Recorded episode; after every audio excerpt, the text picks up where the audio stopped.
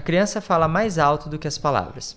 O comentário feito pela psicóloga Fernanda Kronbauer resume tudo o que a sociedade precisa ouvir, principalmente em um país que se encontra tão passivo em relação ao abuso e exploração sexual infantil.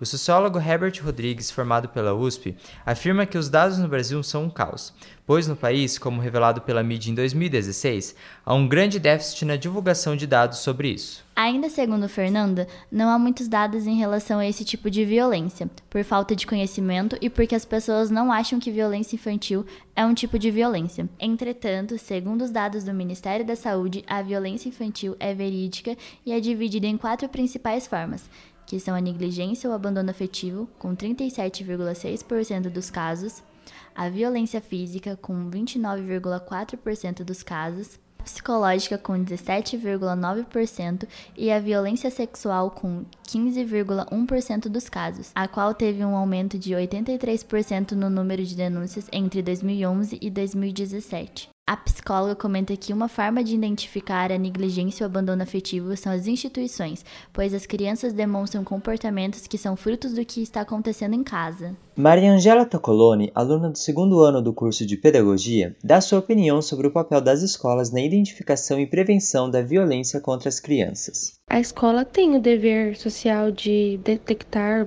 se a criança ou adolescente, né, sofre algum tipo de abuso doméstico. O jornalista Alessandro Major também comenta sobre o assunto.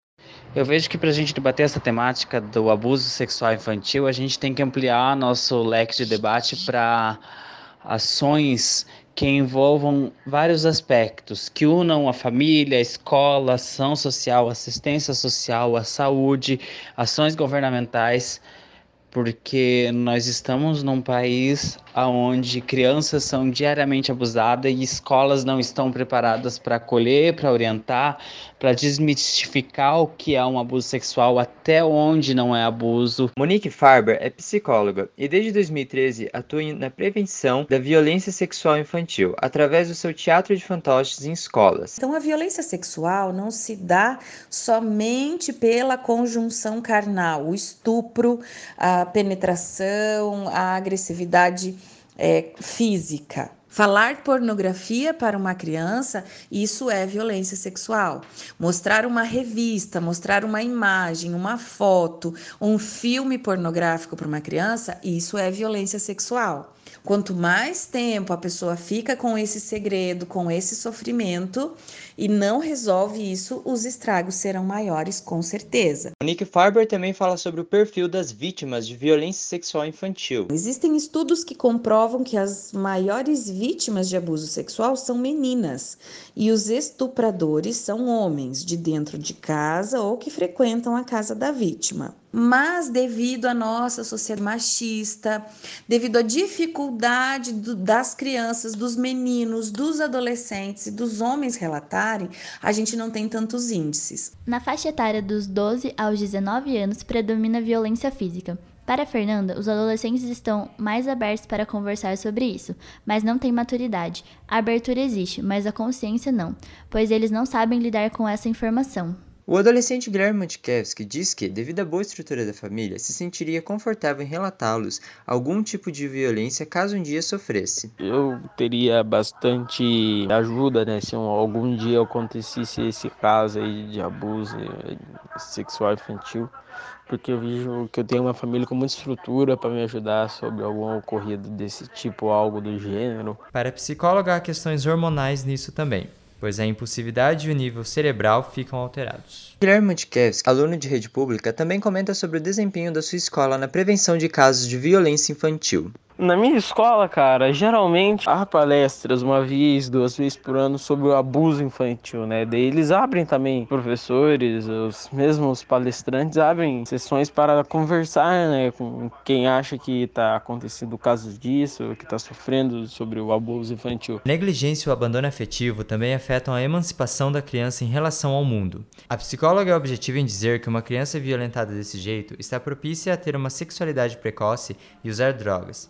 Segundo ela, os pais têm a função executiva que os filhos ainda não têm, e ao serem abandonados afetivamente, eles tentam suprir essa carência de outras maneiras. Tânia Reis, mãe de um adolescente, comenta sobre as dificuldades enfrentadas pelos responsáveis e fala sobre a importância do diálogo com os filhos. O filho, é, ele a partir do momento que ele sente que você presta atenção nele, que ele pode confiar, que ele pode contar os segredos, as coisas vão rolando bem melhor.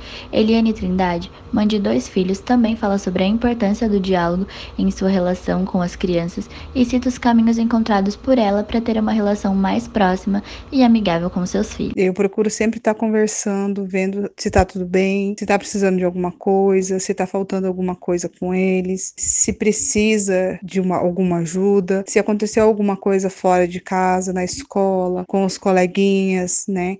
A advogada Luisa Schneider é objetiva em explicar que a principal responsável por garantir os direitos das crianças e adolescentes e protegê-los de todos os tipos de violência é a família. Dados do Disque Denúncia revelaram que 65% dos suspeitos pertencem ao grupo familiar das vítimas e 72% dos casos ocorrem em casa. Luísa também detalha como a Constituição brasileira coíbe as práticas de violência. Para coibir esse, essa prática, a gente tem aí é, o nosso ordenamento jurídico, ele ressalta a importância aí da família, né? Do cuidado que a família tem que ter é, com as crianças, é, dizendo aí então que é dever da família afastá-las de toda exploração, violência e opressão. Aí nós temos uma lei específica também, que é o ECA, o Estatuto da Criança e do Adolescente, que fala, né, que é, ali no seu artigo 5 que nenhuma criança ou adolescente será objeto de qualquer forma de negligência, discriminação e exploração, né, em consonância ali com o que consta na Constituição Federal. A advogada Luisa Schneider também lembra que a Constituição proíbe a pornografia infantil e a sua vinculação. E também no artigo 240 da, do Estatuto do, da Criança e do Adolescente, do ECA, é, existe ali um, um crime, né, é, produzir, reproduzir, dirigir, fotografar, filmar ou registrar registrar por qualquer meio cena de sexo explícito ou pornografia envolvendo criança ou adolescente, que dá aí uma pena de reclusão de 4 a 8 anos e multa. Então é um, um, é um crime realmente bastante é, sério e a lei ela combina uma pena alta, né, para quem comete esse tipo de crime. A psicóloga Fernanda Kronbauer também fala sobre os impactos da campanha Não Engula o Choro criada pelo governo do Paraná em 2017. Segundo Fernanda, a informação faz com que os casos aumentem, pois ela leva a denúncia, autopercepção e conscientização. Esta foi uma produção para a disciplina de Rádio Jornalismo do Centro Universitário Univel. Com a apresentação de Gabriel Portela e Laura Liba.